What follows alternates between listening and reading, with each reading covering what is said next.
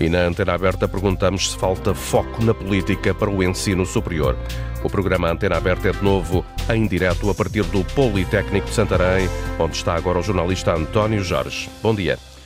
Muito bom dia, Augusto Fernandes. Sabemos que hoje e nos últimos dias no centro da vida política portuguesa têm estado assuntos que não têm falta de polémica, bem pelo contrário. Podíamos estar a falar hoje das mais recentes revelações acerca do caso da TAP, a forma como o governo despediu a CEO. Podíamos estar hoje a falar da vinda a Portugal de Lula da Silva, o presidente brasileiro que já aterrou em solo português. Mas hoje, como estamos no interior, não vamos falar dessas polémicas que dominam toda a comunicação social e vamos olhar um pouco mais além, porque a vida segue fora desta, esfera, desta esfera mediática e, eh, e, ficamos até com a impressão, alguns eh, de nós, eh, os cidadãos fazem chegar esse apelo todos os dias aqui ao programa, que falta foco em algumas questões de futuro.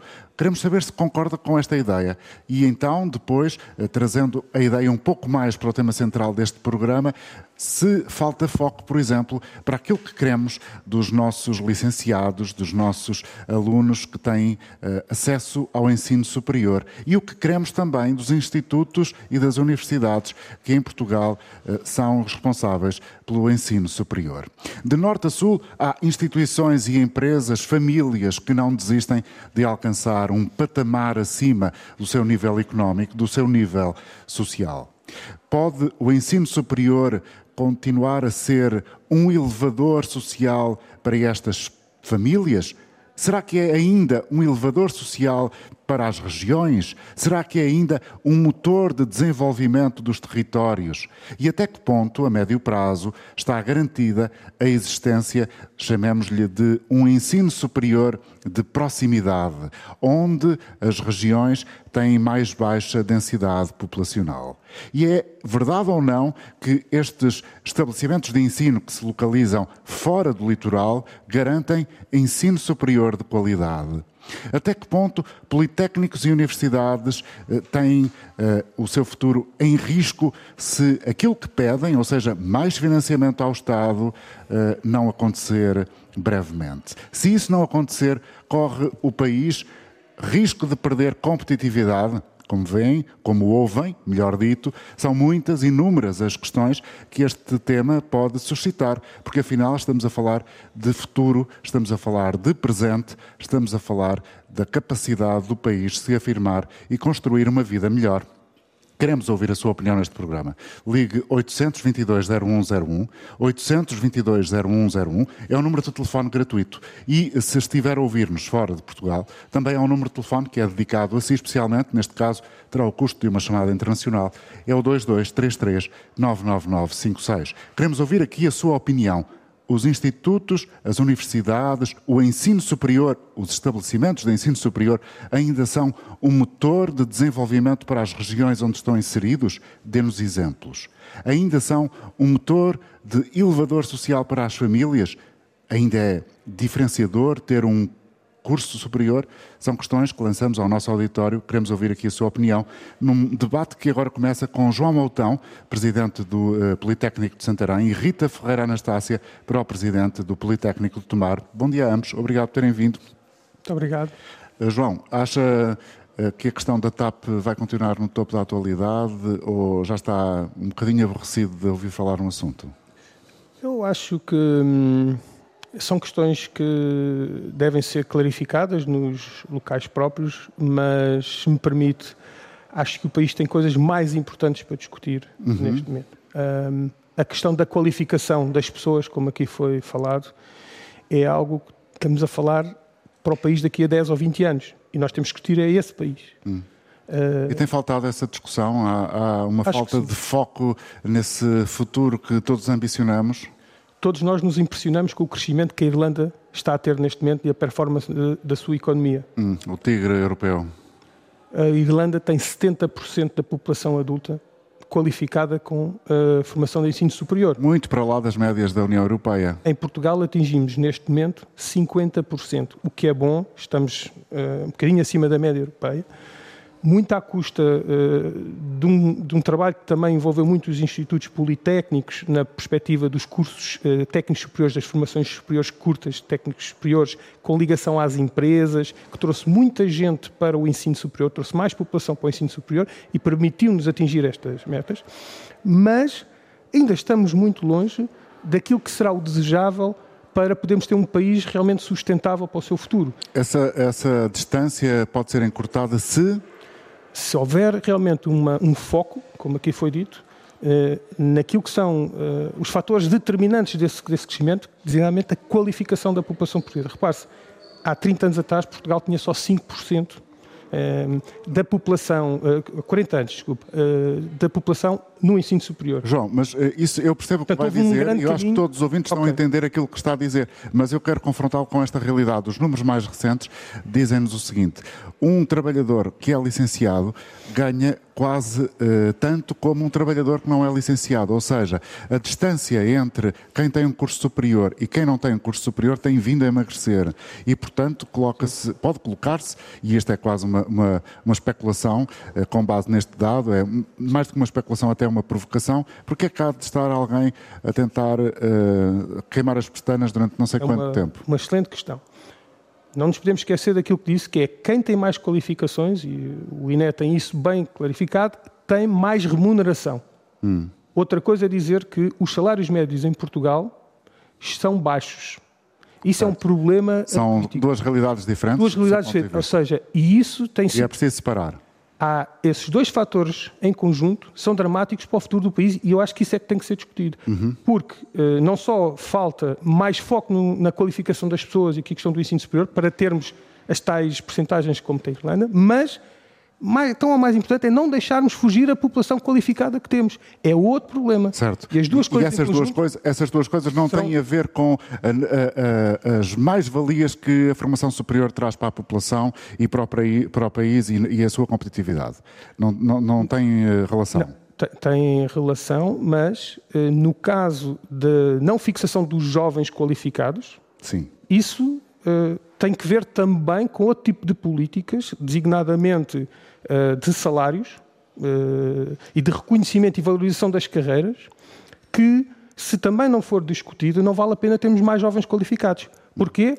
Porque eles depois recebem mais vencimento, têm um vencimento mais elevado noutros países da Europa e o nosso talento vai todo embora. E isso será crítico. Portanto, há, necessidade de, ao nível da economia, eh, dos estímulos que se dão ao emprego de jovens qualificados, fazer também uh, políticas para que. Uh... O governo de vez em quando anuncia uns pacotes e a ideia de uh, dar algum tipo de ajuda, até fiscal às empresas, quando integrem jovens em estágios profissionais. Esse é o caminho, do vosso ponto de vista?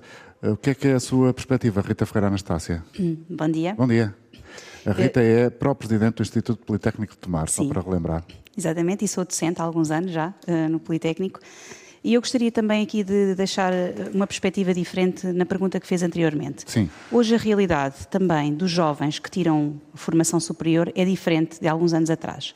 E o que é que facto é que as nossas políticas também de salários, as nossas políticas das empresas mudou drasticamente, não é? Portanto, a legislação, aquilo que nos rege em termos empresariais é completamente diferente. E o modelo também de, de jovem licenciado é outro modelo. É um... O que é que isso quer dizer? O modelo de jovem licenciado, é licenciado. é outro? É um, é um, um jovem muito, com muito mais informação, mais tecnológico, mais aberto ao mundo, mais globalizado e que não gosta de estar muito tempo na, na mesma empresa. Portanto, gosta, num princípio de carreira, uh, rodar, não é? Portanto, está numa empresa, aprende, aplica. Há, quem diga até que, uh, nesta altura, uh, os jovens licenciados, aqueles que começam a entrar no mundo do trabalho, não têm os mesmos objetivos que tinham as duas gerações anteriores, Exatamente. por exemplo. Essa é de constituir família, de encontrar casa, de querer ter um automóvel, de querer ter estabilidade. Tudo isso mudou? Tudo isso mudou hoje e isso também se adapta à realidade das empresas. As empresas também uh, estão preocupadas em apostar nestes jovens do ponto de vista daquilo que é a estabilidade empresarial, não é? E, portanto, os, os ordenados e os, as remunerações mais baixas também podem estar aqui nessa ordem de, de, de aposta, não é?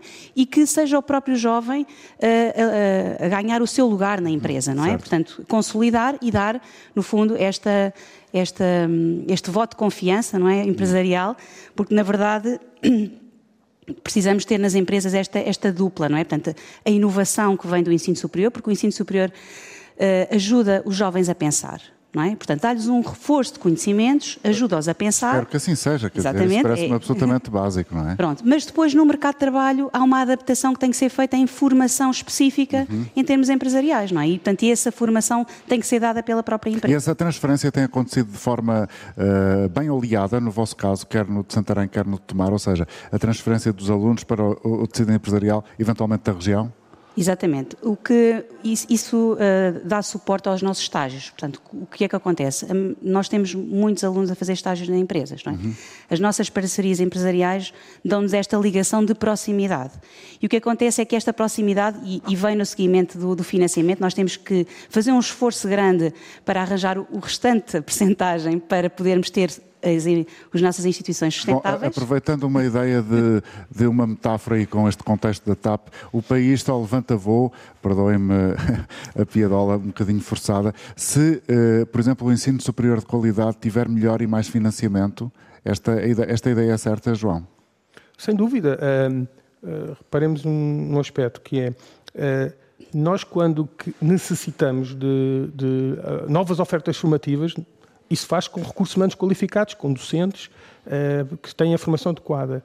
E isso as instituições uh, não, não têm um financiamento que as permita continuar o seu crescimento e dar a resposta uh, a esse processo. Há um modelo de financiamento para o ensino superior que está, de certa forma, julga-se agora em discussão, que ainda não conhecemos muito bem como é que irá ser, o desfecho. O desfecho. O que sabemos é que na praça pública, quer os representantes dos reitores das universidades, quer dos uh, presidentes dos politécnicos, têm vindo pedir mais financiamento. Porque neste momento, não sei se é um caso que se pode replicar pelos cerca de 15 politécnicos que existem no país, uh, se é só um exemplo de Santarém, o financiamento, uh, só 60% vem do, do, Orçamento do Estado e depois todo o resto tem que ser 15% encontrado. propinas e 25% são receitas próprias que as instituições têm obrigatoriamente que ir buscar. Portanto, a ligação às empresas faz muito por aí, por prestação de serviços, uhum. uh, também pelo financiamento científico que captamos para os nossos projetos. Agora, esses 60% que corresponde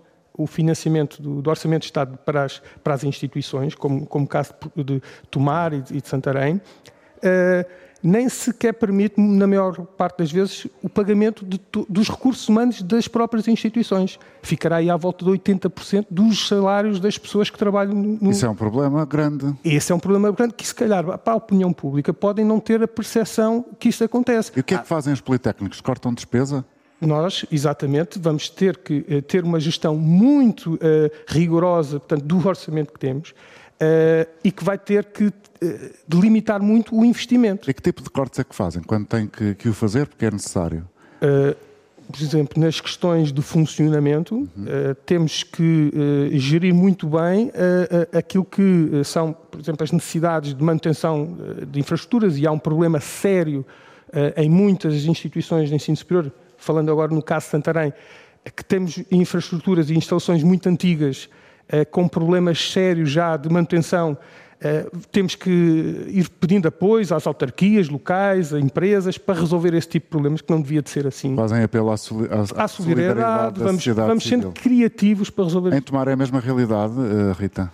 Sim, o, nós também, é, é, o nosso investimento nas infraestruturas também é baixo e depois também na questão dos laboratórios, não é? Portanto, se nós não temos para investir não é, nos, nos, nos laboratórios e na, nos equipamentos mais modernos, também aqui fica um bocadinho aquém depois daquilo do, que é o ensino, um, não de qualidade, mas depois na, na atualidade, não é? Naquilo Sim. que as empresas depois querem, querem e precisam, precisam, não é? Para que os alunos possam fazer E vocês não têm os recursos trabalho. necessários para estar tão uh, atualizados quanto o ritmo do negócio fora das portas do, do, dos estabelecimentos de ensino superior. Pronto, e aí é o nosso esforço que eu estava a dizer há pouco, de conseguirmos encontrar financiamento em serviços, em prestações e em outras formas de financiamento que nos obrigam, no fundo, a, a ter uma criatividade Bom, tem um que andar a fazer o PIN, perdoem-me a expressão, quase todos os meses, ou de ano a ano, não é? Uma ginástica brutal, julgo eu. É, e Brigitte, portanto... Podem falar os dois, não? Estava a falar da estrutura dos recursos humanos, não, não é? Portanto, sim. é uma, uma, estrutura portanto, já envelhecida do ponto de vista daquilo que são as estruturas, não é? Não, não temos financiamento para, muitas vezes, contratar novos docentes, não é? E re, re, reciclar o corpo docente, não é? E, é e esse é um que, problema grave. É, há uma questão que, que, é, que, é, interessante, é perceber até que ponto é que é fácil para institutos como o, o, os vossos, que estão nesta região do país, no distrito de Santarém, Tomar e Santarém, eh, é ou não fácil contratar eh, jovens docentes, eh, docentes para, para virem integrar o, o, vosso corpo docente? É a mesma dificuldade, por exemplo, de contratar médicos para os hospitais no interior ou não? Ou é outro, é outro paradigma? É, é próximo disso, ou seja, hum, existe realmente mais dificuldade no acesso ao talento, hum. que é um problema que existe atualmente. Hum, Relativamente à, à, à, questão, portanto, do, do, do financiamento, nós temos 1,7% do nosso PIB para o ensino superior e ciência, e a média na OCDE é de 3%. Portanto, nós temos que fazer esse caminho. E claro que... Nos uh, falta quase metade. Falta-nos quase metade. O país tem, tem essa meta em 2030, no entanto, estamos ainda muito aquém disso, tem que haver mais... mais... E, e 30 está já aí. E 30 está, está já aí, pronto. Agora... Uh, o ensino superior nestes territórios de baixa densidade pode ter um papel relevante no sentido de um, conseguirmos eh, dinamizar estas regiões com incentivos, como se faz com a parte dos médicos, né, para que uh, possam vir talento também para estas regiões. E já chegamos a esse, esse, patamar, ou seja, essa questão já foi equacionada, tal como muitas vezes se ouve falar na necessidade de dar incentivos, por exemplo, aos profissionais de saúde, nomeadamente médicos, para virem para regiões uh, de baixa densidade trabalhar, também já se equacionou uh, encontrar um, um, sistema que possa também, de, alguma forma, aliciar docentes que possam vir eh, para esta região ainda não pensaram, ainda isso não aconteceu? Nem a esse nível, nem ao nível, por exemplo, da questão do financiamento em que uh, não há nenhuma diferenciação positiva no financiamento de instituições nos territórios de baixa densidade face às, às instituições que estão nos territórios de uh, mais uh, alta uhum. densidade. Por exemplo, a, a, procura de receitas próprias, que todos temos que fazer, é muito mais fácil num, num centro urbano com muita densidade populacional. Sim. Portanto, e desse ponto de vista, uma política de coesão territorial deveria de olhar para o financiamento das instituições de ensino superior do, do, do, dos territórios de mais baixa densidade como uma diferenciação positiva no sentido de criar nestas regiões verdadeiros polos de atração de talento, portanto, de pessoal altamente qualificado, porque a partir daí eh, consegue-se ter uma formação uh, uh, por maior proximidade, fica jovens, empresas. Já vamos voltar a conversar convosco com uh, o Presidente do Politécnico de Santarém, João Moutão, e a própria Presidente do Instituto Politécnico de Tomar, Rita Ferreira Anastácia. Entretanto, trazemos também aqui a opinião dos nossos ouvintes que estão a inscrever pelo 822-0101 e pelo uh, 22339956, sendo que no primeiro caso 800 220101 o uh, telefone, a chamada é gratuita. No caso do número uh, 2233999956 é o custo de uma chamada internacional. Podem continuar a fazer a inscrição, teríamos muito gosto em ter aqui o máximo de opiniões possível uh, e diversificadas uh, do ponto de vista quer do conteúdo, quer até da proveniência geográfica. Vamos já até ao Alentejo, em Serpa. Uh, creio que é possível ouvir Manuel Valadas. Bom dia. Bom dia, meu caro Parabéns pelo tema em debate. De facto, o desenvolvimento do país só acontece com o constante crescimento, o desenvolvimento e preparação das pessoas e, em particular, dos jovens, porque vai estar na mão deles o futuro de Portugal. Todos sabemos que o nosso país continua há muitos anos na cauda da Europa em termos de produtividade. Creio mesmo que somos o terceiro a contar do FI. No nosso tecido empresarial, cerca de 83% das empresas são micro ou médias empresas. Em média, os postos de trabalho andam entre os 3, 4 ou 10, não é? Pessoas nestas empresas. Muitas destas empresas, ano após ano, não conseguem eh, lucro, não conseguem fazer break-even, passado 3, 4 anos ou 5 ainda não conseguiram fazer break-even.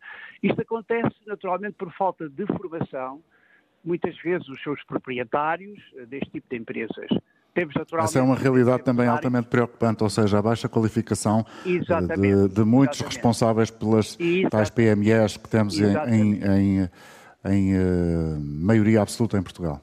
Exato, mas é preciso ter em linha de conta também, isso é totalmente verdade o que acaba de dizer, mas o problema é que estamos a falar de 93% das empresas em Portugal, não é? Uh, naturalmente temos excelentes empresários em algumas destas empresas, mas infelizmente não são nem pouco mais ou menos a maioria, não é? é o, a, a, larga maioria é que lhe falta a formação adequada para desenvolverem as suas próprias empresas. Este tipo de empresas necessitam de projetos que possam contribuir para o seu desenvolvimento. É nesta área, em minha opinião, eu conheço alguns casos de sucesso, infelizmente poucos, eh, que algumas universidades e institutos politécnicos poderiam ajudar a desenvolver projetos importantes. Ajudariam as empresas e, naturalmente, seria também uma enorme fonte de receitas para as universidades e para os institutos politécnicos. Uhum. Aqui está um bom tema uh, para um trabalho jornalístico sério, porque é sempre um trabalho sério, quando o jornalista faz as suas peças, claro, fazerem alguma investigação e criarem um quadro comparativo entre as universidades e ou politécnicos em Portugal com o mesmo tipo de instituições na Europa e seguramente que vai ser uma enorme surpresa no que respeita às fontes de financiamento. Todos sabemos que a educação, a saúde, a justiça são pilares fundamentais de qualquer país. Porém, Portugal não tem recursos para responder a todas as situações através de subsídios e mais subsídios e mais subsídios. Somos um país demasiado dependente de subsídios. Um, todas as instituições querem mais subsídios e, naturalmente, têm a sua razão, particularmente a investigação. A educação, a saúde e a justiça, a agricultura, a habitação, mas não podemos responder a tudo porque quase tudo é prioritário. Temos pois. todos os dias as pessoas a dizerem somos o país que tem a maior carga de impostos, que aliás é verdade, na Europa. Creio que estamos no tempo de mudar o paradigma das nossas mentalidades. Não podemos ter quase tudo a depender do Estado. As universidades e os politécnicos, eu conheço alguns casos no estrangeiro, têm fontes de financiamento absolutamente extraordinárias.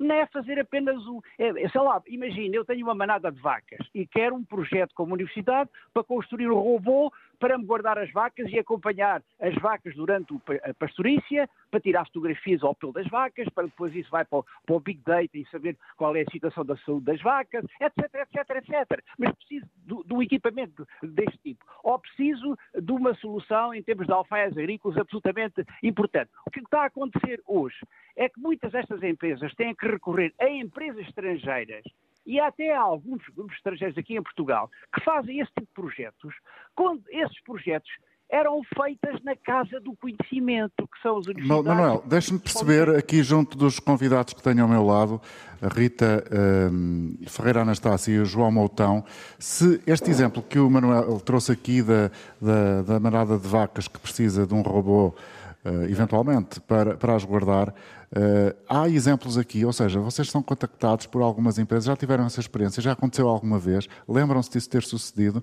Uh, podem falar um, sim, sim. Tranquilamente.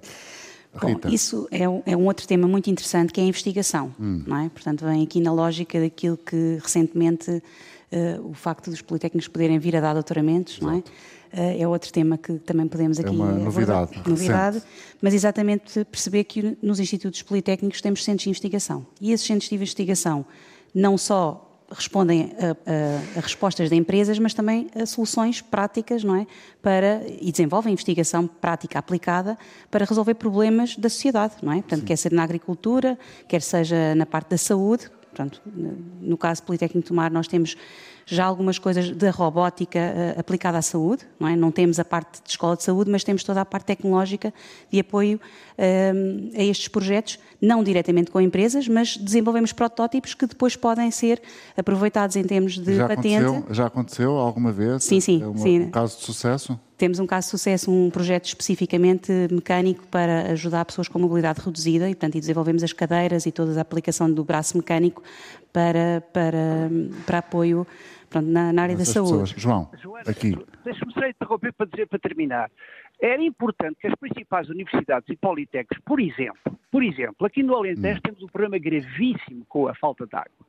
Temos é, a bênção da barragem do Alqueva, mas continuarmos sucessivamente nos últimos 12 anos, cada ano chove sempre menos que o ano anterior, vai ser um problema gravíssimo. Porque é que não se estabelecem protocolos de cooperação ativa com as universidades de Tel Aviv, por exemplo, em Israel. Como sabem, Israel é o país mais sofisticado do mundo em termos de, do aproveitamento e humanas banda água, para que se possam desenvolver há coisas pontuais, eu estou a falar de uma coisa séria que possa ter uma abrangência nacional. Nós andamos há 20 anos, há 30 a falar da seca, da seca, da seca, e agora vamos estar, este ano ainda vai ser pior que o ano passado. Quer dizer, sim, aqui, aqui a ciência e as universidades, que são a fonte, é a casa do saber, têm um papel determinante para ajudar a resolver este tipo de problemas a médio e a longo prazo, porque é fundamental. Veja que nós eh, já devíamos ter neste momento uma, uma grande central de dessalinização, por exemplo, do Algarve, que por exemplo, neste momento quer-se que a barragem do Alqueva vá despejar água em várias barragens que já estão muito abaixo e está em perigo até uh, uh, os animais e as pessoas, etc. Porque uhum. é que não se desenvolve isto? Porque os espanhóis já têm 600 e tais centrais, pequeninas, médias, grandes, e nós temos aquela no Porto Santo que aconteceu porque era preciso fazê-lo.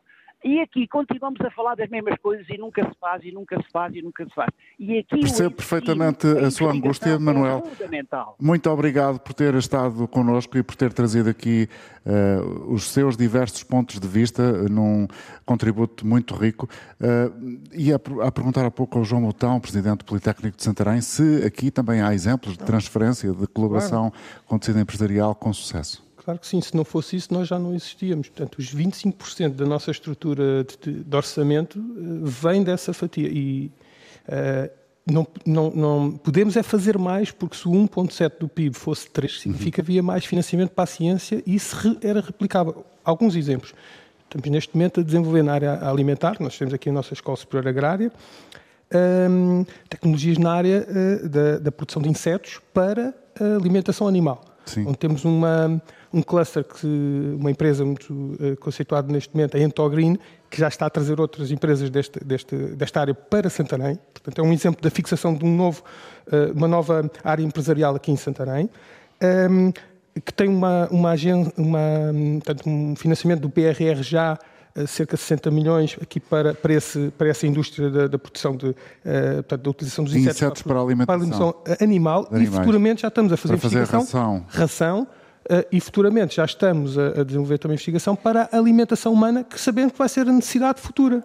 Temos também na, no norte do distrito uma indústria de pedra, em que, num projeto também financiado PRR, com a escola aqui de tecnologia e gestão, onde nós estamos, uh, um grupo de pessoas está a desenvolver soluções informáticas para precisamente a, a, a, colocação deste tipo de, portanto, de, de recursos uh, numa plataforma global a nível mundial. Portanto, há aqui um, aproveitando esta, esta indústria que Com esses exemplos, se contraria, por exemplo, passo a repetição, a ideia de que o ensino uh, nestas regiões de baixa densidade populacional é um ensino de menor qualidade?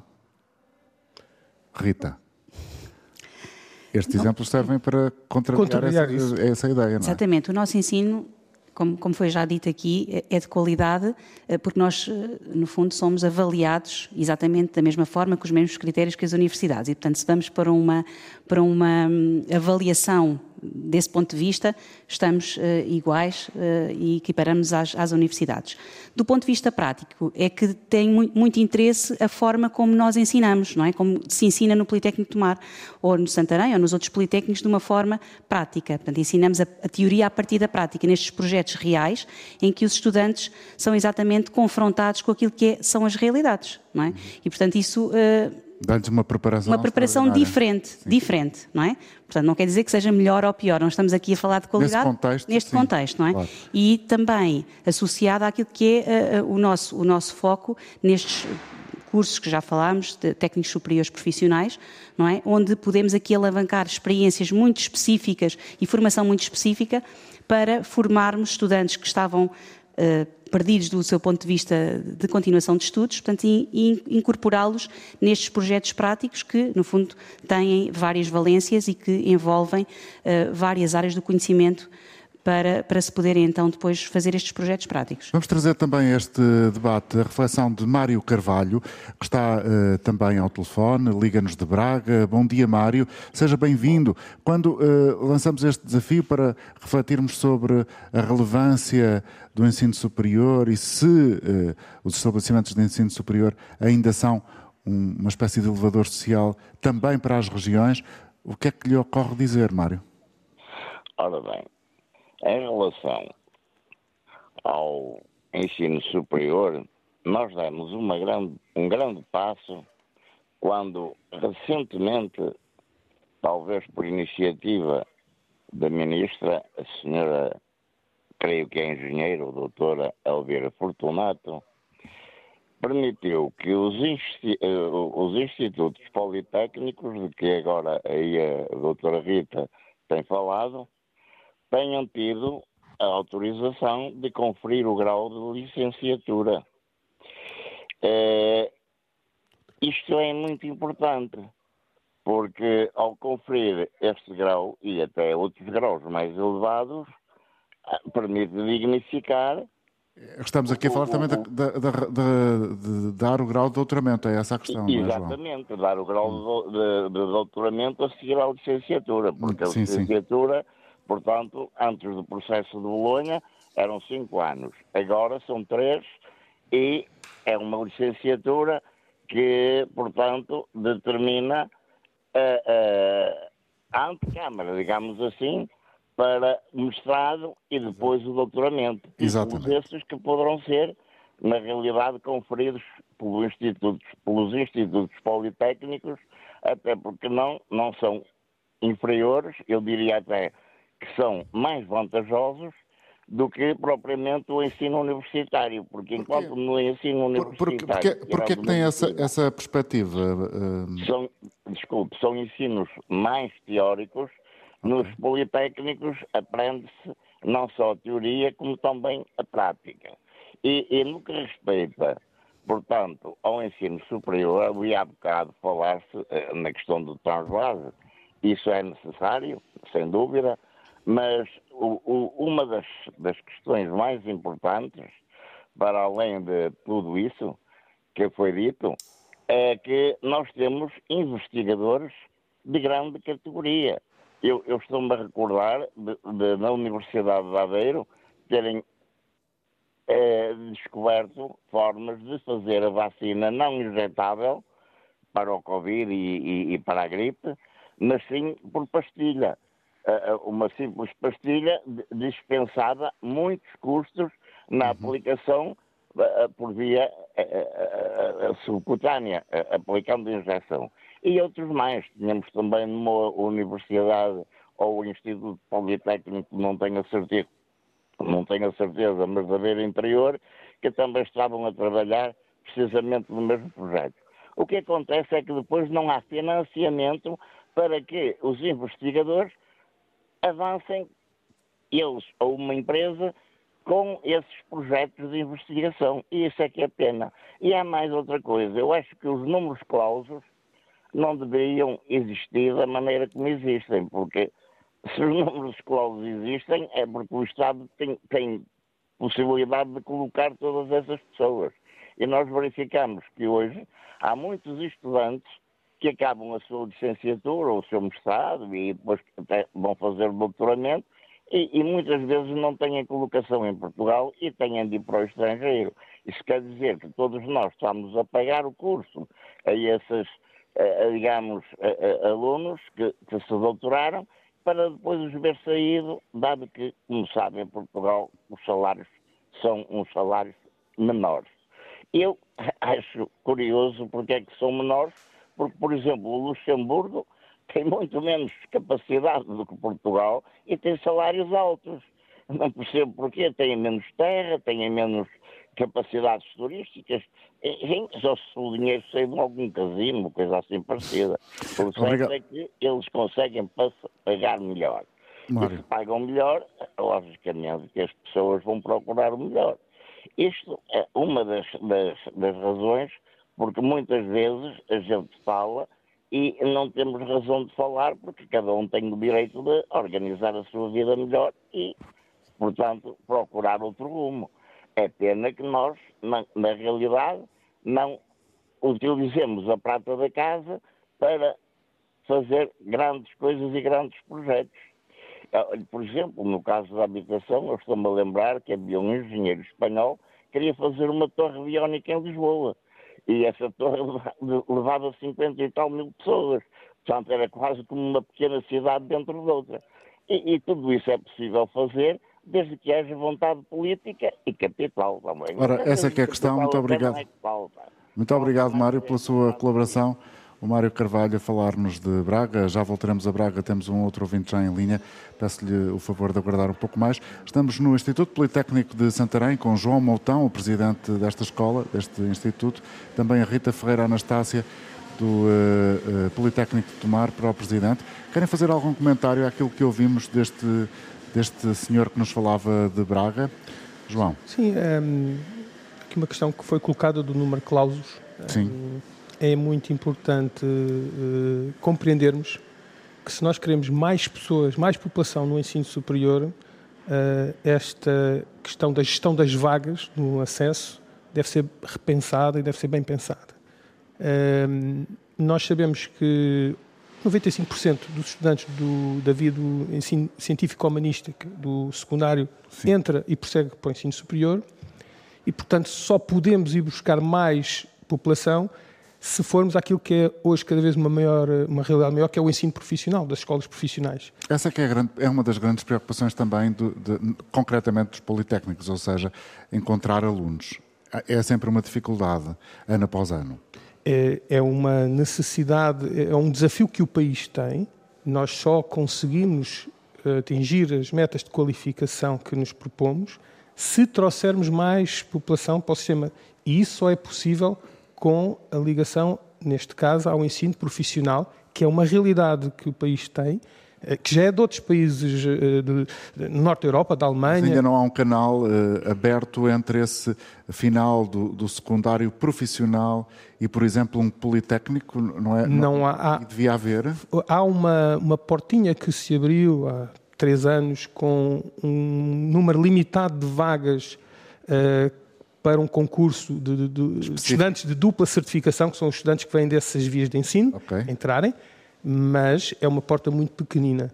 Uh, há uma outra via uh, que é exatamente a frequência dos cursos técnicos superiores profissionais, que não tem, tem, são provas que são realizadas nas próprias instituições, portanto, são concursos locais que uh, os estudantes fazem as provas e nós fazemos provas de acordo com aquilo que é o, o, a, portanto, o, o, conteúdo desses cursos profissionais que, que, que, os estudantes têm, aprendizagem, e que também temos uma ligação com os cursos técnicos superiores e tentamos que uma parte da formação que eles fazem nesses cursos técnicos superiores possa também ter uh, persecução de estudos para uh, as licenciaturas e alguma parte seja também uh, acreditada nessas próprias licenciaturas, no sentido também de uma parte desses estudantes poder prosseguir estudos. De todo modo, esta, uh, uh, portanto, o recrutamento dos estudantes que vêm desta via, até porque os estudantes do ensino profissional, o ensino profissional tem feito uma evolução muito positiva e um, é determinante para atingirmos mais pessoas. Neste momento foi também decidido, portanto, que o acesso pelo concurso nacional de acesso ao ensino superior passe, a, a, a, ao invés de ter uma prova para o acesso como tem atualmente, Sim. A partir de 2025 passa a ter duas provas de acesso. Isso é algo que o Conselho Coordenador dos Institutos Politécnicos já se tem demonstrado preocupado, porque significa que, se fôssemos aplicar a medida, por exemplo, aos últimos anos, uh, cerca de 30% dos estudantes que, concorreram ao Concurso Nacional de Acesso uh, só tinham uma prova portanto, de acesso realizada. Isso significa que nessa, com essa medida, não estariam em condições de concorrer ao ensino superior. Isto terá um impacto muito significativo. Pode agudizar o problema. O problema que nós pretendemos que seja exatamente o, o inverso. Nós queremos trazer mais pessoas para o ensino superior. Com essa medida, uh, poderá esse problema agudizar-se até pela quebra demográfica. Rita, alguma nota sobre este tema? Sobre este, eu gostava de fazer só aqui uma nota. O Sr. Mário referiu a questão da investigação. Certo. Pronto, a falta de investimento é uma realidade, embora nos últimos uh, anos, e portanto, e no, nos últimos dois anos, uh, tenha sido feita já um caminho, um reforço, para dignificar uh, a carreira de investigador. Não é? Portanto, porque temos muitos investigadores nos centros de investigação durante muitos anos uh, precariamente a trabalhar, não é? Portanto, já aqui houve um reforço e uma preocupação em dignificar esta carreira e esperamos que no futuro isso venha também ser consolidado para que possamos então dar resposta às questões da investigação. E a questão de uh, a qualificação, os nossos eh, licenciados e mestres, não é, saírem para fora do país, não é? Portanto, também há aqui um problema que era interessante uh, debater, que é se uh, a nossa formação, não é, está adequada àquilo que é o nosso país, não é? E as realidades e as necessidades reais do nosso país, não é? Porquê? Porque temos pode haver muitos, esse desfazamento. Pode haver aqui um desfazamento em que temos, portanto, que uh, alinhar, ajustar. no fundo, ajustar e tudo isto passa por estas questões dos projetos, com as realidades com as empresas, com as investigações e o foco. Portanto, se nós conseguirmos no fundo, fazer toda esta ligação. Uma afinação. Uma afinação, eu penso que o futuro será por aqui, não é? Um melhor. Eh, há, eh, no início deste terceiro período do ano letivo, julgo que eh, posso dizer isto sem margem de erro, alunos a desistirem, têm conhecimento quer no, no Politécnico de Tomar, quer aqui em Santarém, há alunos que deixam de, de frequentar o curso por questões económicas? Tem havido casos? Não tem Sabe que casos? esse assunto também foi, esteve na ordem do dia e uh, permitiu que as instituições de ensino superior preparassem, uh, em novembro passado, projetos uh, para combater o abandono escolar. Essa é uma preocupação nacional. Nós preparámos, portanto, projetos para aferir exatamente essas questões e acompanhar. portanto, houve um financiamento PRR de reforço a atividades de retenção e, portanto, para combater o abandono. Há aqui uma grande preocupação de acompanhar o estudante se a realidade for financeira, de o poder ajudar, mas há um conjunto não é, de estudantes que não aparecem, não é? Portanto, que acabam por se matricular e nós não conhecemos bem as razões. E estamos a trabalhar arduamente para combater esse elevada percentagem, portanto, em elevada. tomar elevada, elevada percentagem. Em tomar em Tomar, temos uma elevada e, portanto, já constituímos o ano passado um observatório sobre o abandono escolar, já trabalhámos o ano passado muito esta temática, percebemos que estava enquadrada nas, nas, nas preocupações uh, do país e estamos arduamente aqui a fazer uh, atividades e promover uh, ações e já, muito já há alguma conclusão, alguma ideia que justifique esse elevado abandono? Era como lhe dizia, uma coisa é um, um, estudante que abandona e que nós sabemos a razão pela Exato. qual ele abandona. Mas há Outra, outros há o abandono não informal. que não aparecem, não é? Não, é o formal e o informal. O informal é aquele que não vem às aulas. Certo. E esse é o abandono informal, que não paga propinas, não é? Uhum. E portanto, esse aí é um trabalho muito difícil, tem que ser corpo a corpo, não é? Percebermos caso a caso. caso a caso. E é esse trabalho que estamos neste momento a fazer. Conseguimos manter caso aqui alguma estabilidade do primeiro semestre para o segundo semestre, naquilo que são os números, mas temos este trabalho todo até ao fim do ano para fazer Uh, e é uma preocupação. Voltamos a Braga então. Bom dia, Manuel Fernandes. Peço-lhe desculpa pelo tempo que presumo esteve a aguardar. Espero que não tenha sido muito penoso. Manuel, faça favor de trazer-nos o seu contributo. Olha, o que eu queria dizer era o seguinte: eu estou a ouvir a antena aberta e ouço constantemente, e não é só a antena aberta, outras neste país os salários estão muito baixos. Muito baixos. Eu discordo. Neste país há gente que tem salário baixo e alguns nem merecem aquilo que levam para cá. Eh, quanto aos salários que a entidade patronal paga neste país, é um absurdo. E são salários tão grandes como na Suíça, no Luxemburgo e essa coisa toda. O que muita gente não diz, e isso é que é uma verdade. Eu tenho um exemplo que há dias estava a falar com um amigo meu que estava na Suíça, e o salário dele na Suíça são 6.600 euros, mais ou menos, dentro disso. E então perguntei-lhe por curiosidade quanto é que ele levava para casa. E ele disse: levam 5.500, 5.600. Sabe que neste país também há salários de 6.500 euros. Só que aqui as pessoas levam para casa 3.000 euros e mais os quebraditos, porque o do resto é impostos.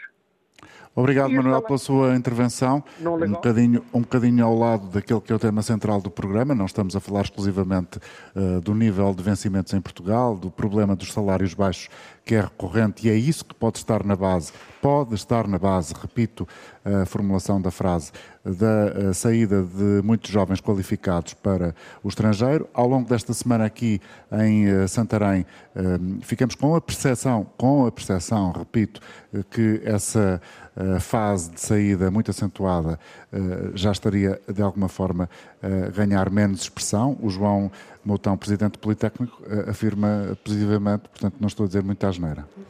É isto. É não, é isto. sem dúvida que. Uh, e aqui já foi dito isso, que nós estamos a assistir uma, uma transformação geracional, também temos que perceber isso. A questão que falou que nós queríamos ter uma casa, Sim. um bom ordenado. Os jovens hoje querem ter alguma qualidade de vida e fazer uma coisa que gostam. E, portanto... Uh... E não estão, parece-me, muito preocupados com a afirmação, muitos deles, não podemos generalizar, mas muitos deles não estão preocupados com a afirmação profissional, de serem altamente reconhecidos, exato. Até abandonam cargos desses porque, às vezes... Querem ter mais qualidade de vida. Pressão e qualidade de vida.